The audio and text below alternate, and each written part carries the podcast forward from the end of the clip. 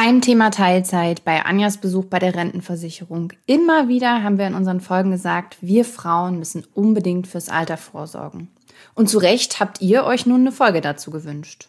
Und heute wird geliefert. Anja und ich sprechen über Altersvorsorge.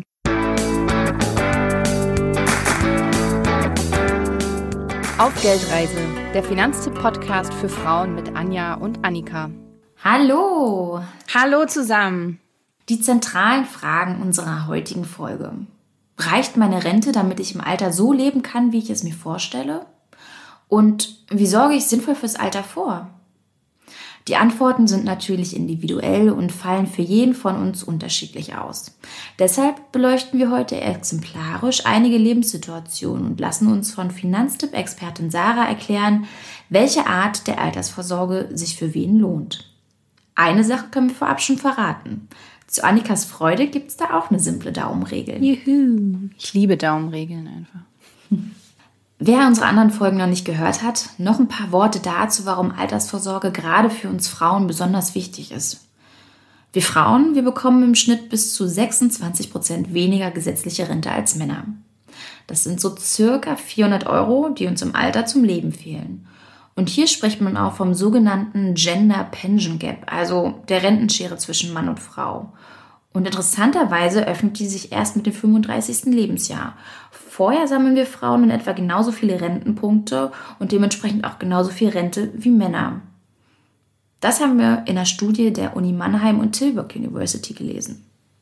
Und dann haben wir uns natürlich auch gleich gefragt, warum öffnet sich jetzt diese Schere ausgerechnet mit 35 Jahren? Und vorher laufen Männer und Frauen, was die Rente angeht, eigentlich gleich. Und ein Grund dafür ist, dass viele in ihren 30ern eine Familie gründen. Und damit gehen dann häufig berufliche Veränderungen einher, wie zum Beispiel die bewusste Entscheidung, in Teilzeit zu arbeiten. Und meistens sind es da eben auch wir Frauen, die beruflich dann für die Familie runterschrauben. Wie wir euch aber schon in unserer Teilzeitfolge vorgerechnet haben, gilt, wer in Teilzeit arbeitet, verdient weniger und zahlt weniger in die Rentenkasse ein. Ja, und unterm Strich gibt es deshalb eben dann weniger Rente. Ja, und jetzt auch nochmal zu denen, die auch zu den mit 35ern gehören, kinderlos sind und in Vollzeit arbeiten.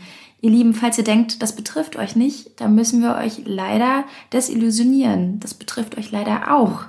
Denn genau das gleiche Szenario wie für Frauen ab 35 mit Kind, die in Teilzeit arbeiten, gilt für Frauen ab 35 ohne Kind. Und warum ist es so? Weil es tatsächlich immer noch so ist, dass wir Frauen schlichtweg weniger verdienen als Männer.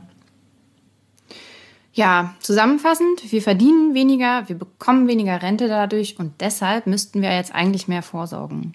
Aber mehr Vorsorgen mit weniger Gehalt ist irgendwie auch schwierig. Also irgendwie, wie man es dreht und wendet, es ist alles, na, ich sag mal, Bockmist. ja, ihr, ihr, kennt uns ja schon. Ähm, Anja und ich sind ja jetzt nicht Kinder von Traurigkeit. Ich sag mal, Problem erkannt und jetzt geht's an die Lösung. Das Wichtigste vorweg beim Thema Altersvorsorge ist früh anfangen und zwar am besten heute. Naja, oder jedenfalls sagen wir mal mit Anfang 30. Also das, der Punkt ist, wir sollten schon so ein bisschen was verdienen. Es sollte jetzt nicht so sein, dass wir uns das Geld abzwacken und dann vielleicht in den teuren Dispo müssen. Und trotzdem gilt aber, wer früher anfängt, bekommt mehr raus, und zwar ohne mehr einzahlen zu müssen. Das ist der Zinseszinseffekt. Zurück zu unserer Eingangsfrage, reicht die Rente, damit ich im Alter so leben kann, wie ich es mir vorstelle? Das ist eine gute Frage. Dafür müssen wir erstmal wissen, wie viel Rente ist denn zu erwarten? Und Anja, wie mache ich das genau? Ja, einen guten ersten Anhaltspunkt bekommen wir, wenn wir mal unsere Renteninformationen hervorkramen. Und die gibt es erstmalig von der Deutschen Rentenversicherung zugeschickt, wenn wir fünf Jahre lang in die Rentenkasse eingezahlt haben. Und da steht dann schwarz auf weiß, wie viel gesetzliche Rente wir erwarten können. Hm, einige von euch bekommen übrigens keine Info von der Rentenversicherung. Die Pädagogen und Apothekerinnen unter euch wissen vielleicht, wovon ich rede. Ihr müsst dann entweder auf euren Pensionsanspruch schauen oder mal in euren Ordnern Ausschau halten nach der Hochrechnung eures Versorgungswerkes. Da unser Rentensystem aber aus drei Säulen besteht und nicht nur aus der gesetzlichen Altersvorsorge, ist es mit einem Blick auf die Renteninformation nicht getan. Das heißt, im nächsten Schritt müssen wir mal schauen, wie sieht es denn mit den anderen zwei Säulen aus, um ein genaues Bild von unserer potenziellen Rente zu bekommen. Und daher gucken wir also als nächstes auf die zweite Säule. Unter die zweite Säule fällt übrigens alles, was staatlich gefördert wird, also zum Beispiel Riester-Rente oder die betriebliche Altersvorsorge. Schaut daher gerne mal in euren Unterlagen nach, was sich da so auftut, welche Vorsorgeprodukte ihr schon abgeschlossen habt und wie viel euch im Alter garantiert wird. Und der Betrag kommt dann oben rauf auf eure voraussichtliche Basisrente, also das, was ihr im ersten Schritt eurer Renteninfo entnommen habt. Und genau das Gleiche, das macht ihr auch für die dritte Säule, also für all das, was ihr privat abgeschlossen habt und was nicht staatlich gefördert wird. Das wäre dann zum Beispiel eine private Lebensversicherung oder eine Rentenversicherung. Rechnet also mal alles zusammen, was euch zutrifft. Bei mir wäre jetzt die Rechnung ziemlich überschaubar. Aktuell habe ich nur die gesetzliche Rente auf meinem Zettel stehen. Bei Annika wären es schon ein paar mehr Punkte. Also gesetzliche Rente, Aktienfonds und Immobilie. Und bei euch stehen da hoffentlich auch schon ein paar mehr Zahlen als bei mir. Aber wenn nicht, ist auch kein Ding, weil genau darum geht es ja bei uns heute eigentlich, dass man sich das auch aufbauen kann, Stück für Stück. Ja, ach übrigens, falls ihr euch jetzt fragt, zu welcher Säule gehören denn jetzt eigentlich Aktien- und ETF-Sparpläne, von denen wir immer predigen? Ja, zu keiner der drei Säulen. Wir bei Finanztipp, wir ordnen die in die inoffizielle Säule 0. Darunter fällt dann alles, was euch ermöglicht, flexibel anzusparen. Also Aktienfonds, ETF-Sparpläne, aber eben auch Immobilien. Denn ja klar, die gehören auch zur Altersvorsorge. Was ihr übrigens nicht vergessen solltet, ist, dass die Rente im Alter auch besteuert wird. Bei der gesetzlichen Rente versteuert ihr da ab 2040 die gesamte Rente. Vorher ist es ein bisschen weniger. Auch Riester, Rüro, Betriebsrente und andere Rentenarten werden besteuert. Und dazu kommen auch noch Abgaben zur Kranken- und Pflegeversicherung. Ich würde also sagen, schlagt mal großzügig 20 Prozent von der Bruttorente ab. Wenn ihr da genauer schauen wollt, wir packen euch da auch nochmal einen Link mit einer Übersicht in die Shownotes. Da könnt ihr genau nachsehen, für welche Rentenart wie viel Steuer letzten Endes fällig wird. Den Link findet ihr wie immer am besten über unseren Instagram-Account auf Geldreise oder über die Seite finanztipp.de slash podcast. Und denkt bei euren Berechnungen auch an die Inflation. Also bei der gesetzlichen Rente wird die über die Lohnsteigerung ein Stück weit mit einkalkuliert. Aber bei den privaten Renten ist es nicht so. Also da sind, wenn wir zum Beispiel 1000 Euro künftige Rente auf dem Papier stehen haben, dann sind es in 35 Jahren, ist es gerade mal die Hälfte wert. Also wir müssen da schon auf einen ordentlichen Puffer setzen und auf die Rendite achten. Ja, und nachdem ihr dann wisst, wie viel, mit wie viel Rente ihr rechnen könnt, müsst ihr überlegen, ob euch das im Alter reicht. Und das tut es ganz ehrlich bei den wenigsten. Also jedenfalls dann nicht, wenn sie sich allein auf die gesetzliche Rente verlassen. Als ich bei der Rentenversicherung war, da habe ich das mal für mich ausrechnen lassen, da haben die mir dann gesagt, ich kann so 900 Euro oder so an Rente erwarten. Und also ich persönlich würde damit auch nicht hinkommen. Nee, ich auch nicht. Und bei mir wäre es, glaube ich, auch nicht mehr. Aber damit hast du ja ganz gut exemplarisch die Rentenlücke dargestellt. Und, und die wollen wir ja eigentlich schließen. Und ja, da müssen wir uns jetzt überlegen, wie viel Geld brauchen wir monatlich im Alter. Genau, aber ich finde das ehrlich gesagt total schwierig, weil, also ich kann mir jetzt noch nicht so richtig vorstellen, was ich dann so mache, wenn ich mal älter bin. Also wenn ich gesundheitlich fit bin, dann fahre ich vielleicht viel Fahrrad und reise durch ganz Europa, aber vielleicht bin ich ja auch doch nicht so fit. Dann brauche ich vielleicht eher Geld für Medikamente oder sogar für Pflege. Und ach, ich finde es einfach total schwer, so weit in die Zukunft zu denken. Und ja, es ist ja auch klar. Und deswegen bin ich echt happy, dass wir da so eine Daumenregel haben. Die besagt, wer im Alter nur die gesetzliche Rente bezieht, sollte versuchen, über 30 Jahre etwa 15 Prozent des Nettogehalts renditeorientiert anzulegen. Okay, das würde ja dann auf jeden Fall Aktien bedeuten, oder? Ja, also das kann jetzt bedeuten, dass ich bei zum Beispiel 2000 Euro netto etwa 300 Euro monatlich zur Seite lege und das Geld dann aufteile. Also in weltweite ETFs und auch in gutes Festgeld. Und in dem Fall hätte ich dann, wie du es gerade schon angesprochen hattest, durch die Aktien eben eher renditeorientiert angelegt. Ich habe aber auch noch ein Beispiel, um zu verdeutlichen, dass es echt einen Unterschied macht, ob ich jetzt renditeorientiert anlege oder ob ich die Inflation einfach wieder reinkriege, also eher so konservativ auf einem Tagesgeldkonto anlege. Anja, möchtest du das Beispiel hören? Ja, gerne, hau raus. Habe ich mir gedacht. Ich, Also, ich bin 30 Jahre alt und habe noch 37 Jahre bis zum Renteneintritt. Ich verdiene wie der Durchschnitt, also gut 40.000 Euro brutto im Jahr.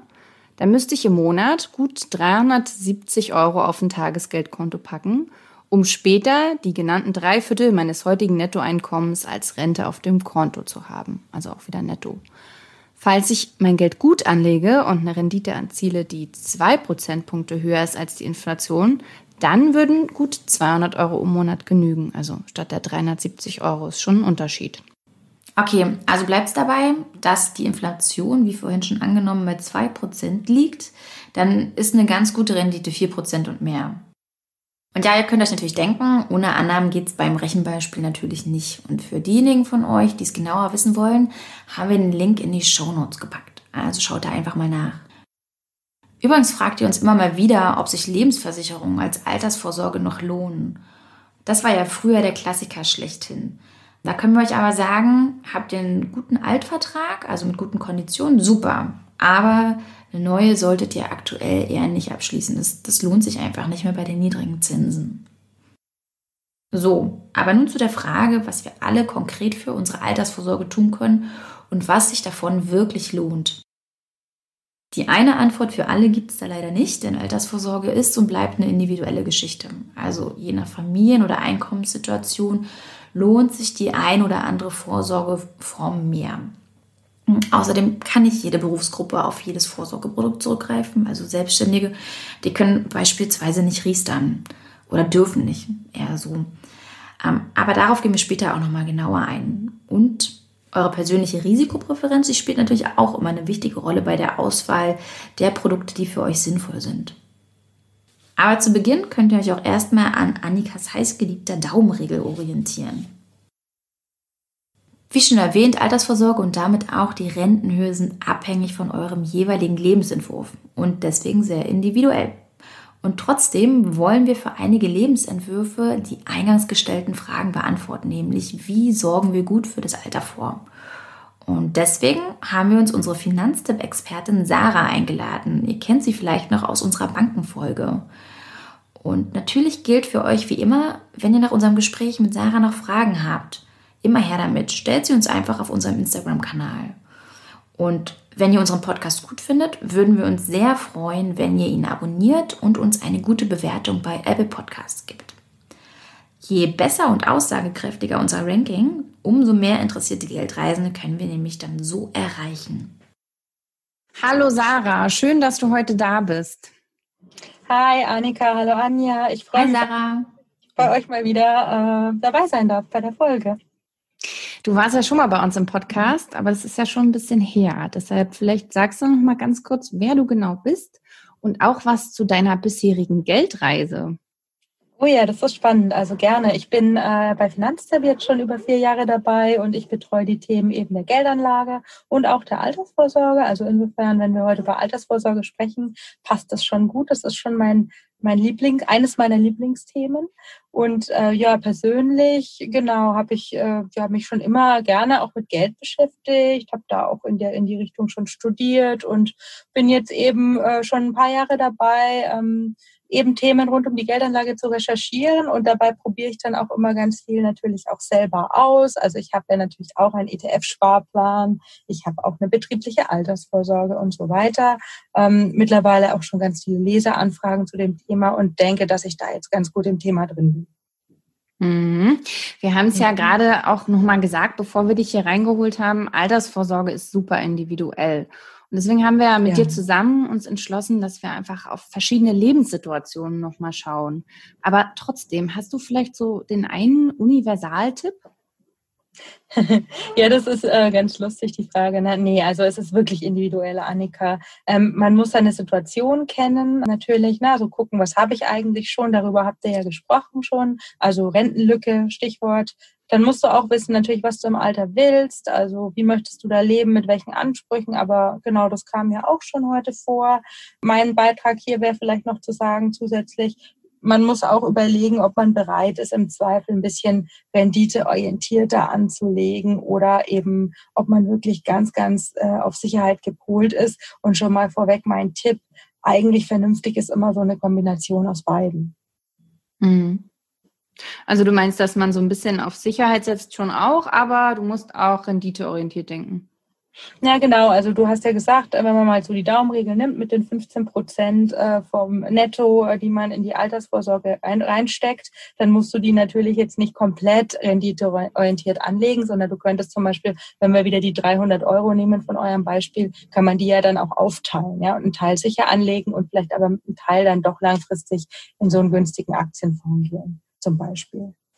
Mhm. Okay, aber dann lass uns mal zu der ersten Lebenssituation kommen. Stellen wir uns jetzt vor, ich bin angestellt, Anfang 30 und sagen wir jetzt erstmal, ich hätte keine Kinder. Was würdest du mir da ja. raten? Okay, ja, das ist wahrscheinlich äh, eine Situation, die auch viele von den Hörerinnen äh, da draußen kennen. Ähm, da würde ich jetzt tatsächlich als erstes mal fragen, möchtest du eigentlich eine Immobilie haben, also ein Haus kaufen oder eine Wohnung in der, sage ich mal, in der nächsten Zeit? Hm. Ich sag mal erstmal nein. Also ich, ich bin lieber Mieterin. Ich will mich da um nichts kümmern und bei der Altersvorsorge, da wäre mir eigentlich Sicherheit besonders wichtig. Ja, okay. Also in dem Fall würde ich natürlich sagen, du musst ja sagen, du bist noch blutjung, ne? also Anfang 30, du hast ja noch ewig Zeit bis zur Rente. Und in dem Fall, ähm, klar, Sicherheit, das ist ein Empfinden, das haben wir alle. Aber wenn du 37 Jahre, sage ich mal, äh, Zeit hast, dann kannst du oder dann musst du sogar wirklich einen Teil deines Geldes äh, mit an der Börse anlegen. Ähm, du musst ja nicht unglaublich viel investieren, aber da würde ich wirklich nochmal appellieren, äh, denk an die Langfristigkeit, denk daran, dass so ein günstiger Aktienfonds, der irgendwie weltweit investiert, wirklich ähm, Schwankungen ausgleichen kann über die Jahre. Das haben wir ja auch immer wieder ausgerechnet. Das war in der Vergangenheit bisher immer so. Und der Trick, das will ich auch gerne nochmal sagen, bei so einem weltweiten günstigen Aktienfonds ist ja, dass der immer aktuell zusammengestellt wird. Das heißt, das sind immer die Unternehmen drin, die die Wirtschaft gerade antreiben, die die Innovation auch bringen. Das heißt, da bist du eigentlich immer quasi bei den, bei den besten Unternehmen auch mit dabei. Und das sollte eigentlich eine gewisse Sicherheit schon auch irgendwie bieten, ne? wenn man das also irgendwie so im Hinterkopf äh, behält. Also ich würde sagen, ein paar Kröten rein in diesen äh, ETF-Sparplan in deiner Situation auf jeden Fall.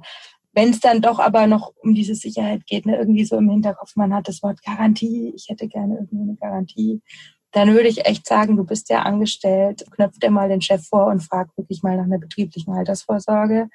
Die Chefs müssen ja solche Verträge dir anbieten. Äh, das bedeutet, du gibst da ein bisschen was von deinem Gehalt rein und der Chef gibt dann was dazu.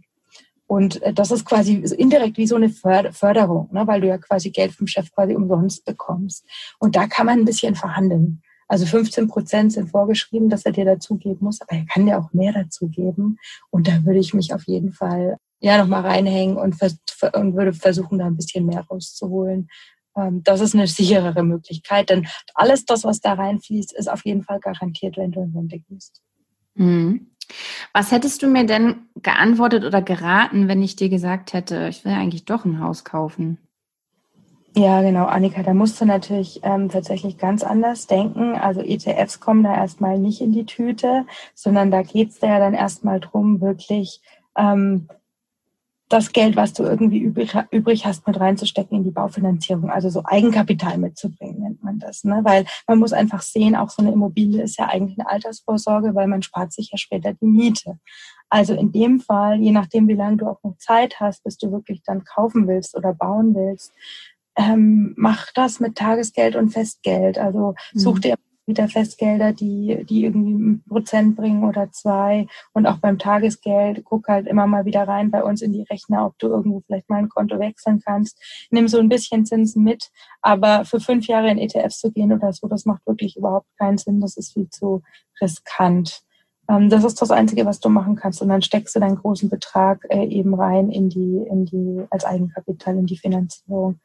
Äh, man kann auch ähm, überlegen, mit einem Riester ähm, quasi anzufangen zu sparen und dann das Riester-Vermögen zu nehmen und in die Baufinanzierung mit reinzustecken. Äh, das steht auch bei uns in unserem schönen Ratgeber zur Altersvorsorge drin. Das ist dann so ein Wohnriester. Du kannst das Geld dann eben entnehmen und da in die Baufi stecken. Man muss aber dann im Alter die Immobilie halt auf jeden Fall selber bewohnen. Und das äh, vielleicht will sich da jeder noch nicht, noch nicht heute schon so festlegen. Insofern muss man sich das gut überlegen. Mhm. Aber ich denke ja. auch, es macht schon Sinn, dass wir zu den einzelnen Vorsorgeformen vielleicht auch nochmal einfach Folgen machen, weil wir an der Stelle hier leider echt nicht in die Tiefe gehen können. Genau, ja, das sehr gerne. Ich bin ja. jederzeit zu haben. Das ist Schön, sehr gut. Ja. Ich habe noch eine kurze Zwischenfrage, Sarah. Du, was ist denn eigentlich mit den vor allem früher sehr beliebten Bausparer? Eigentlich ähm, funktioniert ja ein Bausparer so, dass du sagst, ähm, du sparst ein paar Jahre an äh, zu irgendwelchen Zinsen, die, die, die dir bieten und dann hast du hinterher die Konditionen einfach fix, mit der du quasi, mit denen du deine Baufinanzierung machen kannst. Und ähm, eigentlich ist das so ein Modell, was man heute gar nicht mehr unbedingt braucht, weil die Sparzinsen, die wir bieten für so einen Bausparer, die sind eigentlich in der Regel super niedrig. Und danach dieses Darlehen, äh, du kriegst momentan überall sehr, sehr günstige Finanzierungen. Also du brauchst eigentlich gar nicht diese Sicherheit, dass du dir in sieben Jahren die heutigen Zinsen sicherst, weil wir gehen jetzt mal davon aus, dass diese Niedrigzinsen einfach noch eine Weile anhalten. Also ich würde sagen, das Produkt ist eigentlich erstmal raus. Aber wer es genau wissen will, guckt besser auch nochmal in unseren Ratgeber. Oh, danke dir. Kommen wir zurück zu unseren Lebenssituationen. Also ich habe mir jetzt überlegt, Sarah, ich möchte doch kein Haus. Ja, ihr Lieben, ich möchte kein Haus. Wer uns schon länger zuhört, weiß, ich habe schon eins. Aber natürlich sage ich das an der Stelle nur, weil ich mit Sarah über die nächste Lebenssituation sprechen möchte und sie fragen will, was sich in dem Fall dann in Sachen Altersvorsorge lohnt. Seid dabei nächste Woche wieder, wenn Anja und ich weitersprechen mit Sarah zum Thema Altersvorsorge.